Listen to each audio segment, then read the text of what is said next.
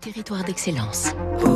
Donnons l'envie d'entreprendre au cœur des territoires. Avec la Banque Les Derniers, une banque du groupe Crédit du Nord.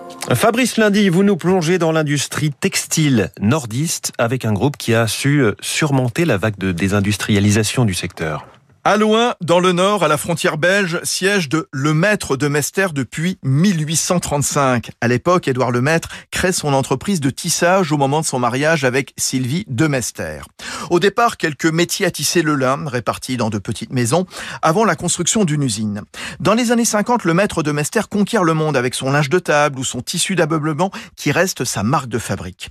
Aujourd'hui, le dernier tisseur exclusif de lin français veut développer une filière 100% tricolore en relocalisant ce qui est produit en Europe. Le nordiste, qui a intégré le groupe coopératif normand Natop, a l'ambition de sortir des vêtements made in France, notamment pour Saint-James, le slip français, petit bateau. À partir de cette matière abondante dans notre pays, on est le numéro un mondial qui, à la différence du coton, n'a besoin ni d'eau ni d'engrais.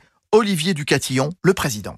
Bah, c'est comme ça qu'on s'est rapproché euh, du groupe Natup pour avoir une chaîne de valeur 100% française. Le chaînon manquant, c'était la filature. Il n'y a plus de filature de lin en France depuis le début des années 2000.